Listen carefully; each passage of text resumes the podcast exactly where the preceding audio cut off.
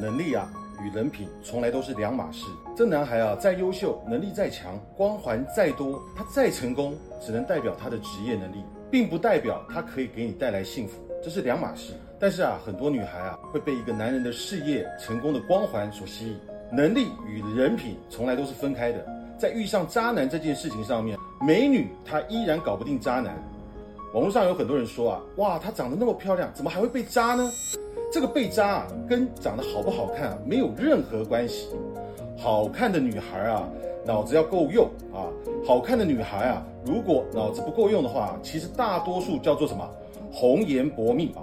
因为你长得太好看了，所以啊，你从小到大，太多人觊觎你的美色，觊觎你的好看。所以啊，一个女孩啊，如果长得好看，你的世界观、你的三观如果有问题，或者是说你看人有问题，你过于的恋爱脑。实际上，你可能会比一个普通的女孩子的命运啊还要坎坷。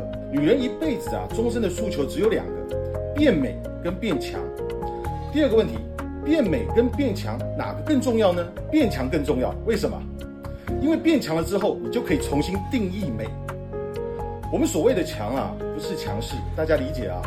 一个女人的强啊，不是强势，真正强大的人是温柔又强大。也就是说，我的立场是非常的坚定，我的三观是很正的，我是不会随便被你带节奏，或者是被你 PUA 的。我很清楚我是谁。真正强大的人啊，有一个逻辑，就是我永远值得被爱。有一种分手啊，叫做断崖式的分手，就是昨天啊，我们两个还如胶似漆，第二天啊，他就突然跟你分手了，然后你就开始自己 PUA 了。哎呀，我到底哪里做的不好？我到底哪里做的不够？很多谈恋爱的人啊。你们都有一种感觉，你以为啊，你爱的是那个人，不对，你只是爱恋爱的感觉而已。你以为那个人啊不可替代，但是经过岁月的经验啊，你才会知道啊，时间跟新欢啊可以治愈一切，没有谁是不可以替代的。当很多女孩子一结束一段感情之后，就要死要活，好像没有这个人啊就活不了了。